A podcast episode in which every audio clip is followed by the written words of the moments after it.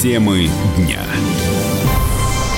Трамп улыбается, Мэй ругается, Макрон на «ты» обращается. Встреча Путина на саммите G20. Рухнувшая пирамида. В нескольких городах страны действовала мошенническая сеть. Выпил за руль в тюрьму. В России ужесточили наказание за пьяное ДТП.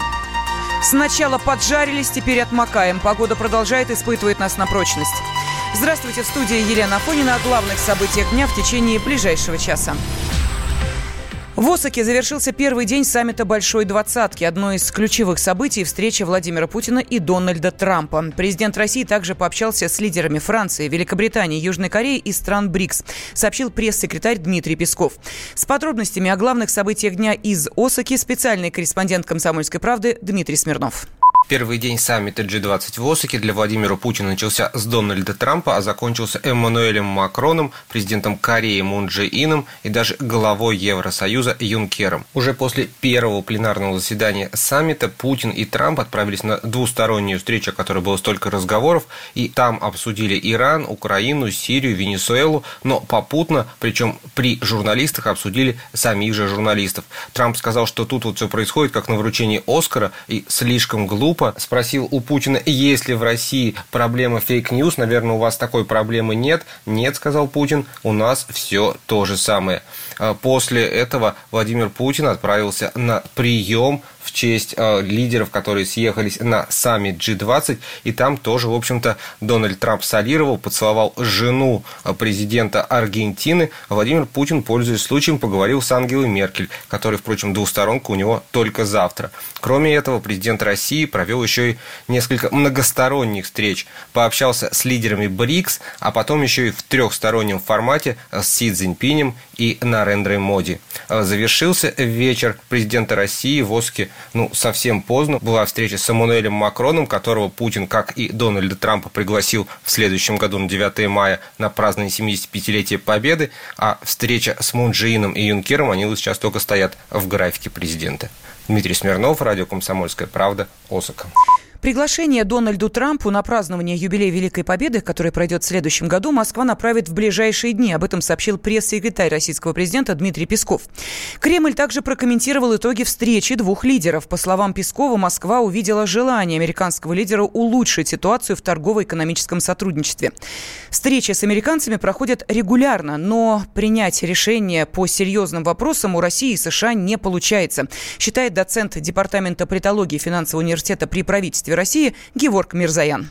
Дональд Трамп улыбался на встрече с Путиным, особо не улыбаться, встретиться с нормальным человеком, который его хотя бы понимает и не критикует почем зря за все то, что делает Трамп. Ну, мы должны понимать, что несмотря на все теплое отношение к Трампу к Путину, на все уважительность какой-то степени отношения Трампа к Путину, российско-американские отношения зависят не только от этих отношений, а российско-американские отношения зависят от позиции Конгресса, от позиции американских СМИ. Посмотрите на американских журналистов. Главное, что они хотели, чтобы Трамп спросил Путина на встрече двух ядерных держав, это вмешивался ли Путин в выборы. Это идея фикс в Соединенных Штатах. Это вещь, от которой, в общем-то, открещиваться нельзя. И этот, этот вопрос еще долго будет отравлять наши двусторонние отношения. Я не сомневаюсь, что сам Трамп прекрасно понимает, что никакого там вмешательства не было. И Трамп, конечно, поднял этот вопрос на встрече с Путиным. Ну как поднял из серии? Владимир Владимирович, вмешивались в выборы? Нет. Окей, ладно, пошли дальше разговаривать по более важным вопросам. Но именно из-за крайне негативного настроя Конгресса и прессы, которые не изменились с момента Хельсинки, мы с американцами не можем ни о чем серьезно договариваться. Мы можем сверять позиции, можем как-то тет-а-тет общаться, можем высказывать друг другу какие-то свои мысли и желания, можем даже заключать какие-то не очень значительные или тем более неформализованные соглашения закулисные, но не более того, к большому сожалению. Да, сейчас Трамп чувствует себя несколько более свободно после того, как доклад Миллера разрушил эту фейковую историю о том, что Трамп в сговоре с Путиным пришел к власти. Но, тем не менее, особой теплоты в российско-американских отношениях все равно не будет. Встреча лидеров России и США проходила в конструктивной атмосфере. Трамп не удержался от пары шуток, постоянно улыбался, первым протянул руку российскому коллеге, а позже даже похлопал Путина по плечу. Поведение Дональда Трампа проанализировал профайлер Алексей Филатов. По его мнению, российский лидер держался все-таки свободнее, чем его американский коллега они э, оба находятся в своей базовой линии поведения. Да, Трамп активно жестикулирует, проявляет инициативу, ведет себя э, активно, инициативно, хочет общаться, так скажем, а Владимир Путин действует более рефлексивно, обдуманно, подготовлено и скорее исходит, наверное, из принципа дзюдо, посмотрев, э, что предлагает другая страна, на это каким-то образом отреагировать э, наиболее выгодным для него образом. Видно, что э, обе стороны в хорошем настроении, обе стороны подготовлены. По лицам мы можем говорить о том, что они напряжены, и, и Трамп, и Путин, они ожидали эту встречу, готовились к ней. Но можно сказать, что Трамп более, конечно же, напряжен и сосредоточен, а Владимир Путин более расслаблен, более спокоен, меньше проявляет инициативы, поддерживает своего коллегу, да, и э, желает, чтобы все прошло именно содержательно и планомерно. По поводу рукопожатий, по поводу их фотографирования, можно сказать, что это протокол, да, и его нужно обязательно соблюдать. И шаг влево, шаг вправо достаточно неуместно. А вот встреча Путина с Терезой Мэй на полях саммита Большой Двадцатки проходила без улыбок и шуток. Премьер-министр Великобритании заявила, что нормализация отношений между странами не будет до тех пор, пока Россия, цитата, не прекратит враждебные вмешательства в дела других государств, дезинформацию и кибератаки. На это отреагировали в Кремле, подчеркнув, что Москва не вмешивалась и никогда не будет вмешиваться во внутреннюю политику других стран. Научный сотрудник Центра британских исследований Российской академии наук Кира Годованюк считает, что ультиматумы, которые поставила Тереза Мэй, всегда были ей свойственны. Ну, дело в том, что это, в принципе, ее риторика, которая ей была свойственна, собственно говоря, с момента этого дела, то есть э, с марта 2018 года в такой риторике высказывается правительство Соединенного Королевства в отношении нашей страны. Поэтому даже несмотря на то, что она уходит в отставку, она свою риторику не меняет. Ну, отчасти потому, что это принципиальная позиция, а, а отчасти для того, чтобы сохранить преемственность линии в отношении России. То есть новый лидер консервативной партии, собственно говоря, а, очевидно продолжит именно такую риторику. Оба претендента на пост лидера партии, они так или иначе побывали в кресле а, министра иностранных дел. Джонсон бывший министр иностранных дел, а, Хант нынешний. Карьеру каждого из них пришелся этот инцидент в Солсбери. И Собственно, и Джонсон, и Хант, они отличились довольно серьезными антироссийскими высказываниями. После деловых встреч участники саммита посетили торжественный ужин. Владимир Путин пришел туда не один. Он взял с собой термос. Пресс-секретарь президента Дмитрий Песков рассказал, что термос наполнен чаем. Отмечается, что на ужине американский лидер Дональд Трамп пил колу, француз Эммануэль Макрон предпочел бокал вина, а премьер-министр Японии Синдзо Абе – саке. Первый день саммита в Осаке запомнился и интересной фотографией. Пока лидеры Большой Двадцатки решали судьбы мира, первые леди планеты во главе с супругой японского премьер-министра позировали на ступенях храмового комплекса Тофукудзи. В женском британскую компанию просочился один джентльмен, муж британского премьера. На совместной фотографии Филипп Мэй явно чувствовал себя неловко, рассказал профайлер Илья Онищенко. Ему очень некомфортно. Это сразу видно по тому, как он и руки спрятал, и очень отстраненно стоит, особенно вот видно по расстоянию от рядом стоящей женщины. Я думаю, дискомфорт связан как раз-таки с тем, что он единственный мужчина. Во-вторых, у него неестественная улыбка, она натянутая, не слегка перекошенная. Также мы видим, что у него получается правое плечо чуть ниже, чем левое. То есть это все говорит о том, что в данный момент он испытывает дискомфорт, какой стресс. А дальше что мы видим? Ну, он достаточно неопрятный человек, плюс худощавое телосложение. То есть я предполагаю, что он сам по себе не любит публичные мероприятия. Понятно, что лидер в семье она. Везде на совместных фотографиях она идет вперед, а он как бы за ней прячется. По характеру он, знаете, как ну, такая серая мышка, тревожным таким выраженным психотипом. Ну и это все, естественно, сказывается на его самочувствии, на его состоянии вот в данной конкретной ситуации. Мужчина и женщина. На каждый вопрос свое мнение. Говори, говори, что ты? Почему именно сейчас? Они в 14-м, когда начали Донецк и Луганск долбать так, что пух и перья летели. Так ты сейчас-то ему зачем этот вопрос задаешь? Я задаю вопрос. Тихо. Чш. Накал страстей на радио «Комсомольская правда». Семейный подряд Норкиных в поисках истины. По будням в 9 вечера. Просто о сложном в программе «Простыми словами». Да я не Америку открываю, Больше? я, я не понимаю, Подожди, когда пожалуйста. этот беспредел закончится. Не знаю.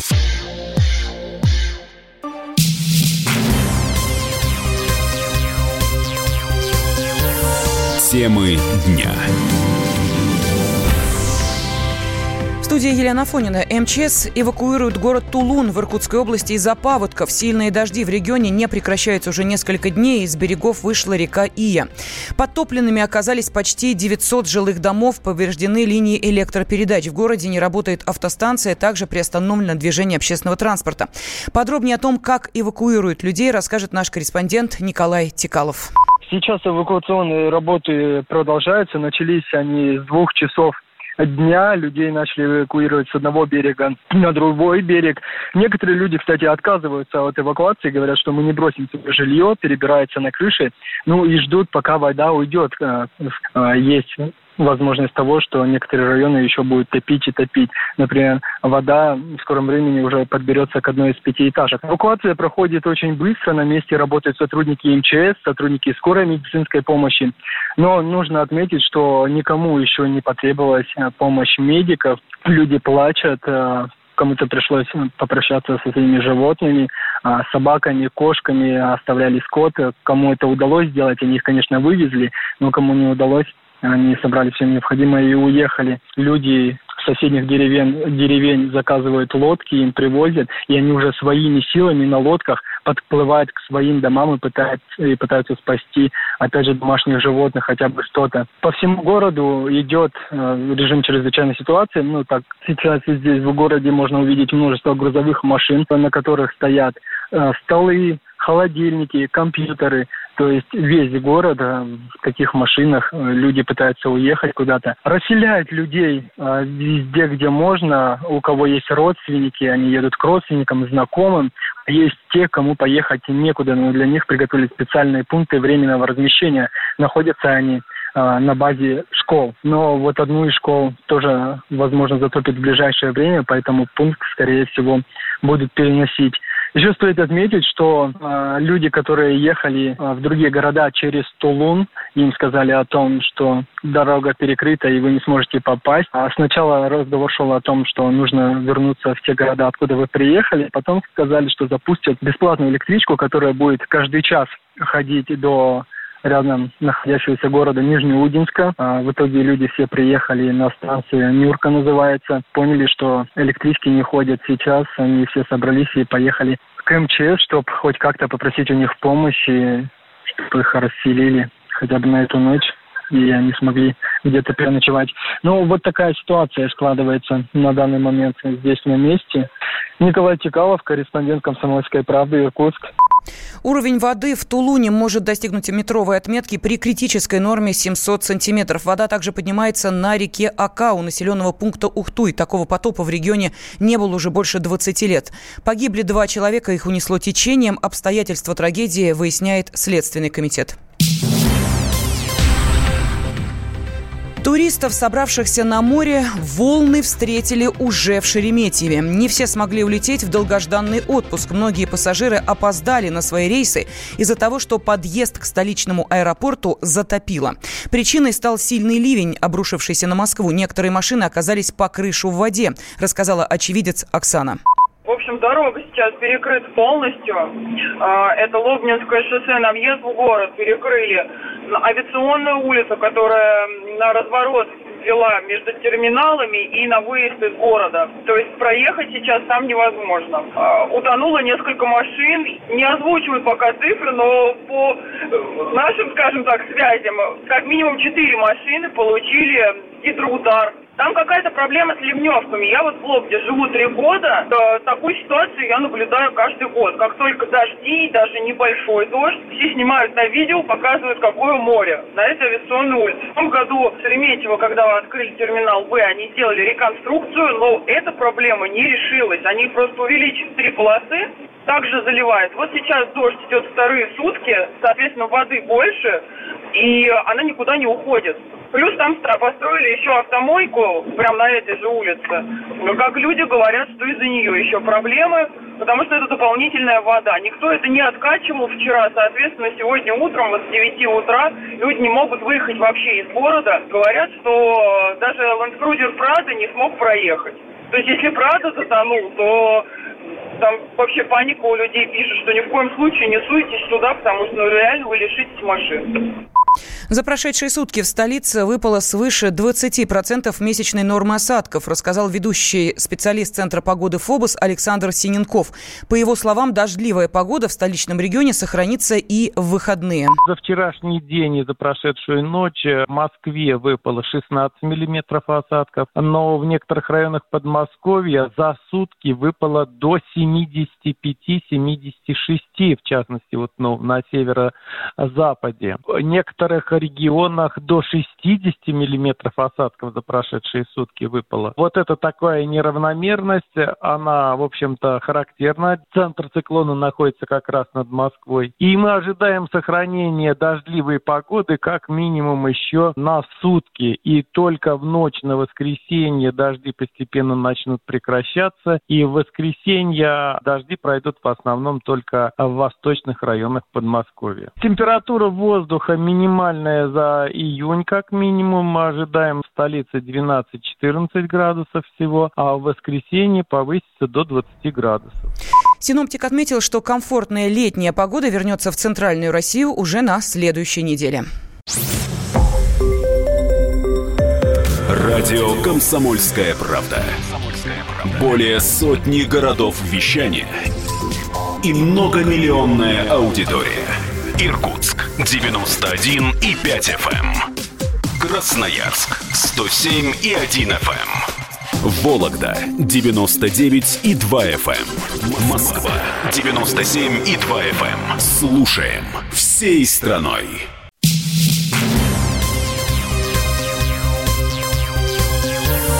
Темы дня студии Елена Фонина. Украинцы, которых освободили власти самопровозглашенных ДНР и ЛНР, рассказали, что рады вернуться на родину. Но все может быть не так позитивно. Не исключено, что против них Киев уже завел уголовные дела, считает заместитель председателя Союза ветеранов Афганистана, бывший сотрудник ГРУ Владимир Кошелев.